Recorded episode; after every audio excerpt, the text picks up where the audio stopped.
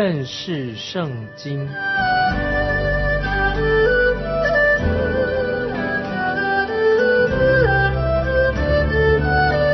认识上帝的话，把上帝的话带到全世界。本节目是由认识圣经机构和环球广播电台联合制作，欢迎收听。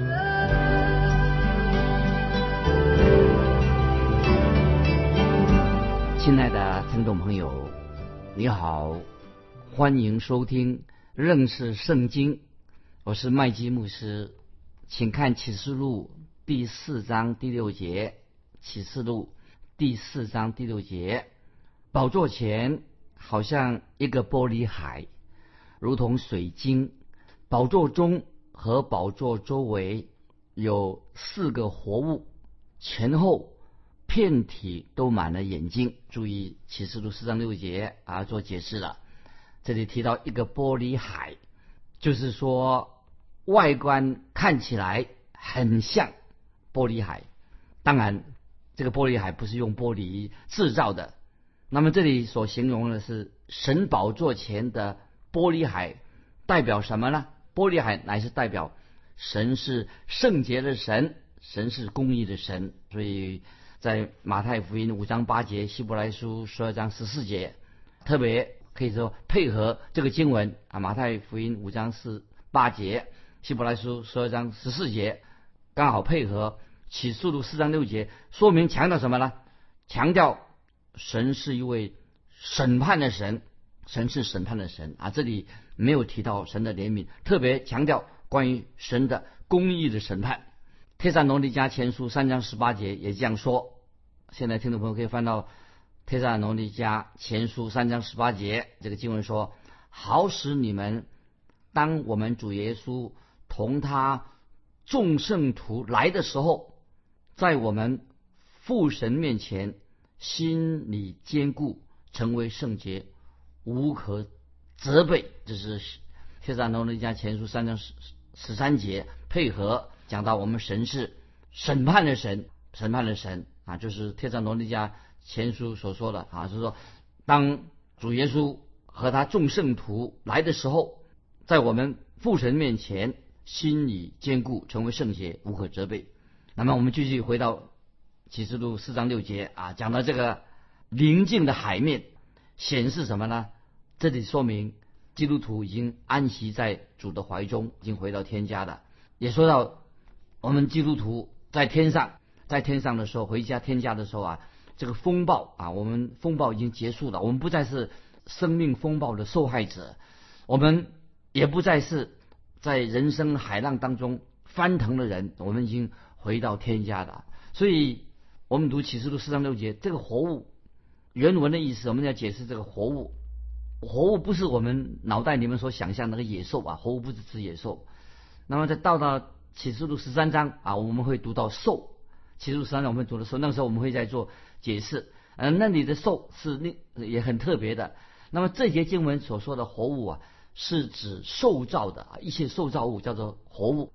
凡是活的受造物，那么这里所强调的重点不是讲到那个兽啊，不是讲到那个兽性，而是这里活物所强调什么呢？就是。满有活药的生命力，这是个意思。所以这个四个活物特别强调，就是有活药的生命力啊。所以这里提到四个活物前后片体都满了眼睛，那这里是什么意思呢？这个活药的生命力包括了它有警觉性、领悟力，因为前后片体都满了眼睛，表示有警觉性、有领悟力，就好像以西结书一章五到十节。所提到的，也像以赛亚书六章二三节所提到的萨拉佛啊，这我们都可以参考以西结书一第一章五到十节的活物，跟以赛亚书六章二三节提到的萨拉佛啊，就是说明这个解释对于这个四四个活物四活物的解释。那我们继续看第七节启示录四章七节啊，我们解释四章七节，第一个活物像狮子，第二个像牛犊。第三个脸面像人，第四个像飞鹰，现在我们来做启示录四章七节的解释。那么有些解经家认为，四个活物是代表四本福音书。为什么代表四个福音书呢？因为这里说到四章七节说，第一个活物像狮子，第一个活物像狮子的，可以说是指向马太福音。在马太，我们读马太福音的时候啊，就说明了，知道马太福音是说明主耶稣就是君王，主耶稣是道成肉身的。一个君王，所以主耶稣是以君王的身份来到世上。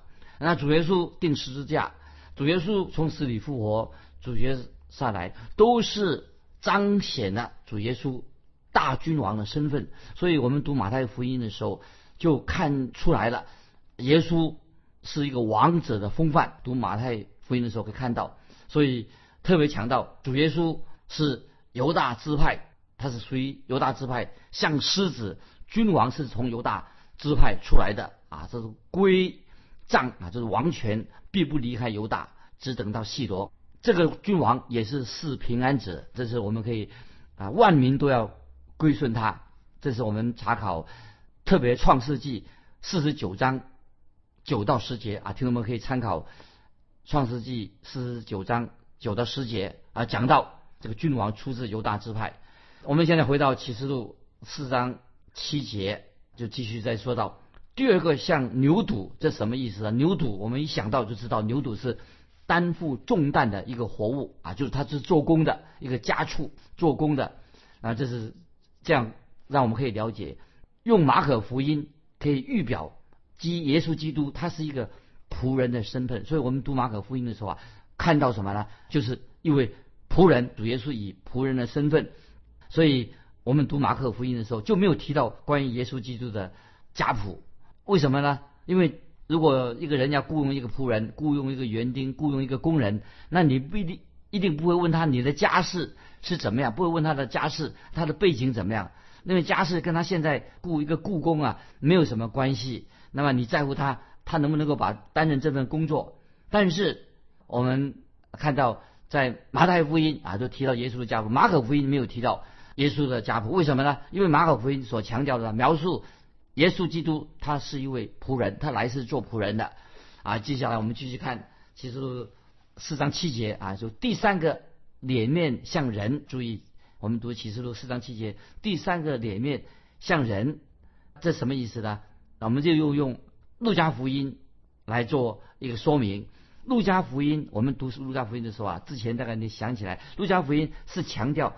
人子的特性，讲到人子，强调是提到耶稣人性这一方面的啊，所以路加福音看到人子所做的事情，启示录四章七节，第四个第四个说像飞鹰，第四个飞鹰这活物像飞鹰，那什么意思呢？啊，那我们又又用约翰福音来啊做一个说明，约翰福音是强调主耶稣的神性，所以我们读约翰福音的时候知道。所强调的是耶稣的神性啊，所以我们读启示录，读这个四章这几节经文的时候啊，这个特别强调这个四活物代表什么呢？是代表可以说代表一个动物的世界啊，所以我们说狮子代表野兽，那么牛犊呢啊代表家畜啊，狮子代表野兽，牛犊代表家畜，飞鹰代表什么呢？飞鹰代表飞鸟，人代表什么呢？代表受造物人啊，代表呃不，所以意思是说代表一切受造物的人啊，可以也是做代表。那么这里是什么意思呢？这里没有提到鱼类，提到鱼类，所以意思就是说，在未来的新天新地里面呢，已经没有海洋了。那么既然新天新地里没有海洋的话，就不会有鱼类的，也没有提到爬虫类啊。这个四个活物也没有提到四个活，没有提到爬虫类，为什么呢？因为爬虫类里面的蛇。啊，曾经诱惑人犯罪，那那个时候蛇就没有，不但没有提到海洋，也没有提到鱼类，也没有提到爬虫类啊，就是这个意思。那接下来我们现在要解释启示录四章八节，这因为我们所提现在是关于四活物，四章八节说四活物各有六个翅膀，遍体内外都满了眼睛，他们昼夜不住的说圣哉圣哉圣哉，主神是其在。今在以后永在的全能者啊！我们启示录这节经文，我觉得非常有意义啊！我再念一遍：四活物各有六个翅膀，遍体内外都满了眼睛，他们昼夜不住的说：“圣哉，圣哉，圣哉！主神是昔在、今在、以后永在的全能者。”这什么意思啊？六个翅膀，我们从以赛亚书六章二节提到那个萨拉佛出现，那个萨拉佛可以做一个对照，六个翅膀可以跟以赛亚书六章二节那个萨拉佛做一个对照。这六个翅膀代表什么呢？这个六晚上他们所做的是什么呢？他们昼夜不住的说圣哉圣哉。这个跟以赛亚书六章三节那个萨拉佛发出颂赞的意思是相同的，都是赞美神、赞美神、颂赞神、圣哉圣哉圣哉，赞美主耶稣基督是昔在、今在、以后永在的神，都是赞美啊耶稣基督啊。所以我们啊回到启示录一章八节的时候。那么已经提到啊，启示录一章八节怎么说呢？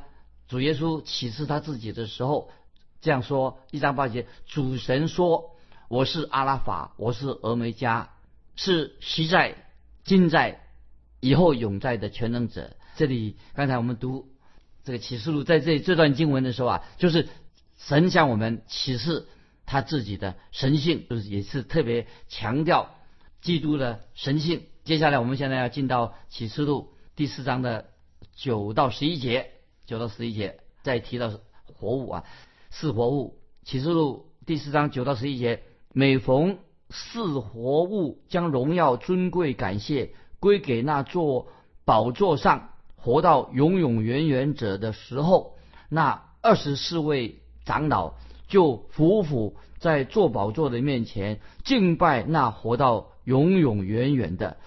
又把他们的冠冕放在宝座前，说：“我们的主，我们的神，你是配得荣耀、尊贵、权柄的，因为你创造的万物，并且万物是因你的旨意被创造而有的。”听众朋友，接下来我们要解释，简单的解释启示录四章九到十一节。刚才我们所读到的，这个是每逢四活物将荣耀、尊贵。感谢归给那坐宝座上的。启示录四章九节开始说到每逢，这个每逢是什么意思呢？就是时时刻刻的意思，就是持续不断、时时刻刻的在敬拜神。也就是说，敬拜神什么呢？敬拜赞美。说到敬拜赞美，是受造物，所有的受造物在天上。永不止息的活动，所以敬拜和赞美，这里在强调是天上永不止息的受造物要对神的赞美。那我们知道受造物敬拜什么呢？敬拜三一真神，圣父、圣子、圣灵三一真神。他说：“圣哉，圣哉，圣哉！”敬拜三位一体的真神是未来在天上最最重要、最重要的的景象，在天上。再回到天堂做什么事呢？就是圣哉圣哉圣哉，永不止息的这些受造物敬拜创造天地万物三一真神。那我曾经讲过啊，讲到的时候啊，用过这样的一个题目给听众朋友做一个参考，让我们多明白启示录第四章九到十一节关于四佛物将荣耀尊贵感谢归给那个做宝座的啊的神。我那个题目讲到的题目是什么呢？我的题目是。你我为什么想上天堂啊？我的长相的题目所强调的，你为什么想上天堂？所以听众们，我要问你说，你为什么想上天堂？那今天很多人说，哎，你为什么成天的把天堂挂在嘴边上？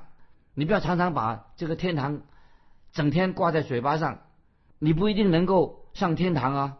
那么他这样这样说啊，他说你不要把天堂放在嘴巴上，或者你基督徒为什么常常提到天堂？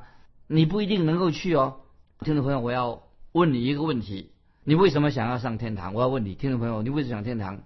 也许你回答说：“我是要，我不想下地狱，我要逃避地狱。”那么我认为说这个答案不错啊，你说说的也还合理。你说我因为我为什么要想天堂？因为我不要去地狱那个地方，那个地方太可怕了。我认为这个动机啊也是很好，不能说不好。但是听众朋友，我要告诉你。如果你上了天堂，你会发现你跟以前完全不一样。你的目的不是为了，只是为了啊逃避地狱的审判而已。你会到了天堂之后，你会发现什么呢？你终日终日都在不断的敬拜神、赞美神、敬拜赞美三一圣父、圣子、圣灵的真神。听众朋友，这里我要提醒你，如果今天你觉得啊去做礼拜敬拜神啊很没有什么意思，那你或者说你说哎呀啊整天谈这个敬拜赞美没什么意思，或者说哎呀。你也不想跟神面对面倾心吐意，你说这些东西我不想做这些事情。那么听众朋友，我要问你，既然你这些事情你都不放在心上，那么你去天堂到底干什么呢？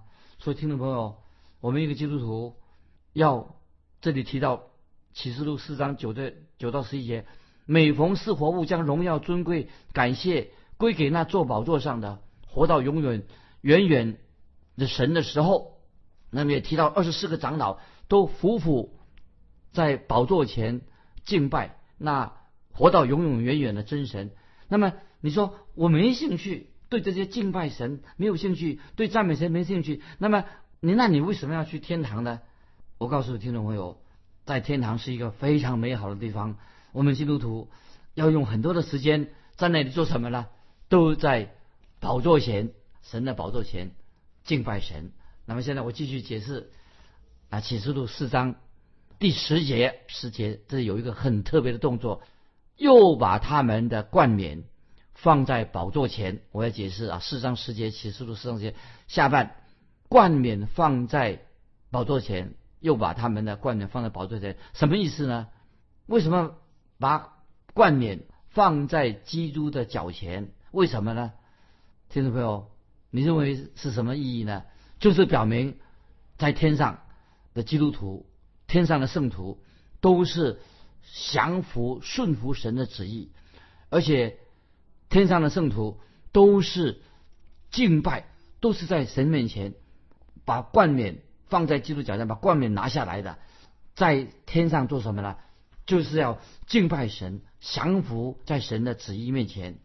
这个意思是什么呢？就是很多人今天说有这样想说。将来在天上有冠冕为他们春牛。虽然今天我们说将来在天上我们有冠冕为我们春牛啊，但是我认为我有这样的想法：当我们到了天堂以后，就算我们有冠冕为我们春牛，戴在我们的头上，也许不久以后啊，听众朋友，我们戴上我们头上的冠冕呢，戴一阵子之后啊，就会失去了兴趣，失去了光彩。为什么呢？我们到天堂还带着冠冕的话，我们会感觉到很羞愧，也很不自在。为什么呢？为什么？为什么在天堂上我们还要带上冠冕？是为什么呢？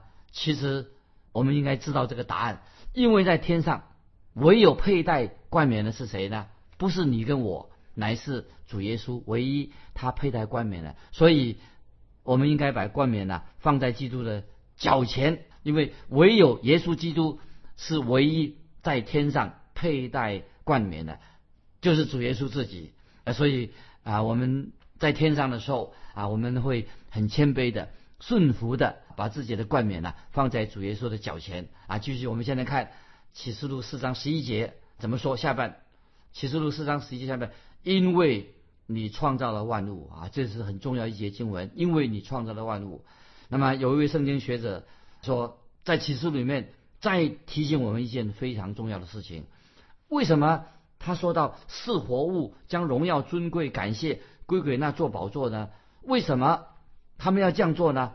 为什么他们要？因为他们明白神的属性是什么，他们敬拜神的属性，敬拜知道那位自有、拥有、独一的真神，他是创造者。所以我们看到二十四位长老，他们就敬拜什么呢？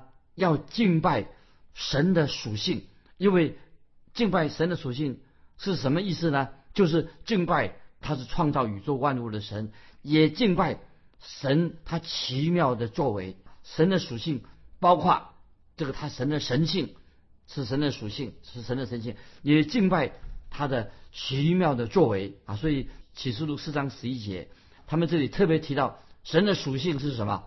就是敬拜。那位创造天地万物的主啊，所以四启示录四章十一节特别强调说，因为你创造了万物，并且万物是因你的旨意被创造而有的，因此，所以我们在神面前，我们要敬拜这个创造万物的神啊。创世纪一章一节，起初啊，神创造天地，所以我们应当要在天上敬拜创造万物的神。我们继续看。启示录四章一节再这样做的解释，讲这个原因，万物是因你的旨意被创造而有的，这什么意思呢？启示录四章十一节，万物是因你的旨意被创造而有而有的。那么这里啊强调是什么呢？因神的旨意创造万物，创造地球，创造天地万物，是一切都是按照神自己的旨意跟神的计划。所以，听众朋友，虽然我们对这个整个大宇宙很多事情我们不明白，我们知道很有限，但是有一件事情我们非常知道：宇宙万物一切，包括我们的生命，都是什么？是按照神的旨意造成的，按照神的旨意创造的。一切表明说，一切掌权，神是掌权者，一切都是由神来主导。哦，所以这是一个很重要的经文，因为启示录告诉我们说。四章十一节说：“万物是因你的旨意被创造而有的。”那么这里特别讲到，刚才已经提过了，按照神的旨意，这是因着神的旨意，所以创造地球、创造星球、创造宇宙万物，都是完完全全按照神美好的旨意，按照神美好的计划。虽然我们对于这个整个的大宇宙、整个的星球、好大的宇宙，我们所知道的现在。虽然科学发达，知道的很有限很有限，但是有一件事情很清楚的：这些整个的大的宇宙、天地万物都是按神的旨意来造成的。既然神所也是神造成的，一切都是由创造主他来掌权，他来主导。那么我们今天你我的职分是什么呢？我们在神面前要学习一个谦卑敬拜，学习在。